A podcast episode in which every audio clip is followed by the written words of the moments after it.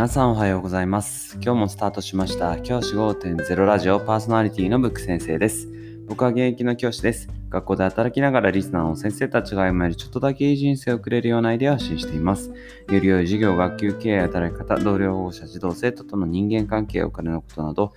聞かないよりは聞いた方がいい内容を毎朝6時に放送しています。通勤の後から10分間聞き流すだけでも役立つ内容です。一人でも多くのリスナーの先生たちと一緒に良い教師人生を送ることが目的のラジオです。今回は下校時刻を守らせる本当の理由ということでお話をしたいと思います。先生方、下校時刻を守らせるということをどれだけ意識してるでしょうか？僕が最近先生方と話した中でいろいろな学校の先生が集まった会議でちょっと話をしたんですけど下校時刻守れてないっていう人がかなり多かったんですよね。例えば6時っていう下校時刻があったとしてその時刻を守らずにその後もダラダラと下校してる生徒がいる。とか。あとは小学校なんかだと登下校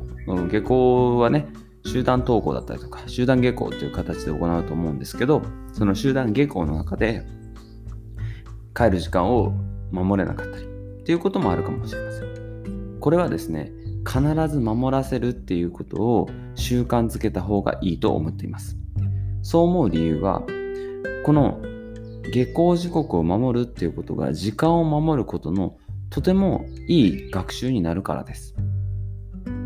日本の企業の多くがブラック企業と言われている大きな要因の一つが退勤時間の守れないってことなんですよね。例えば就業時刻。でその時間がおそらく6時とかで決まっていた場合その6時より遅くなってしまった時にでもしょうがないよね残ってる仕事あるしねみたいな感じになってしまうこと結構企業として多いと思います。学校も同様だと思います。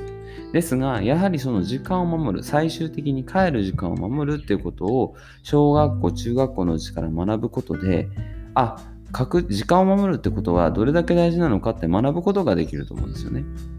でこの時間を守ることがなぜ大事かっていうと他の人に迷惑をかけるからです。時間を守らないことで例えば学校の先生たちに迷惑をかけている。学校の先生たちも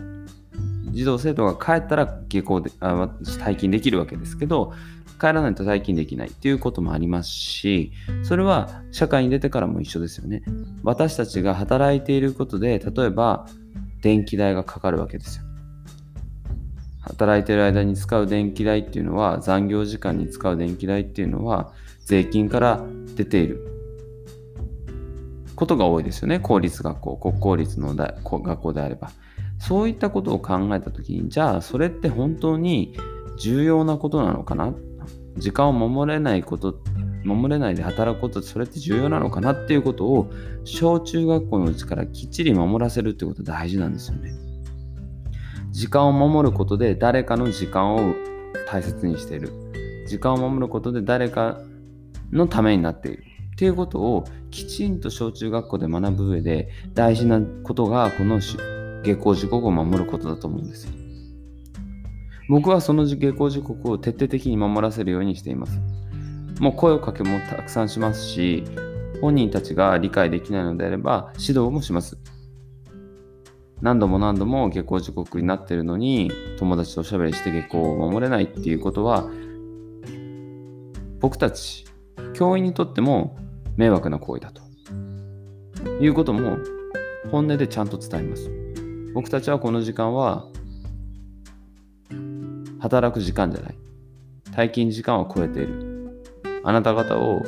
放置することができないからここにいる。あなたたちがいることで僕たちの仕事が増えている。ということも正直に話します。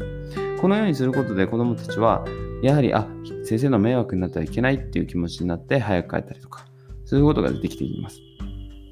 そのようにですね、あのきちんと下校時刻を守らせるっていう習慣づけをすることがすごく大事です。日本人の子供たちにそのことを学ばせることっていうのは将来彼らが働く場面になった時、働く立場になった時に大事なことですから、それをきっちり身につけさせる意味で下校時刻を守らせるっていうことをやっていくのはどうでしょうか。今日は下校時刻を守らせる本当の理由ということでお話をしました。じゃあ今日はこの辺で起立例着席。さようならまた明日。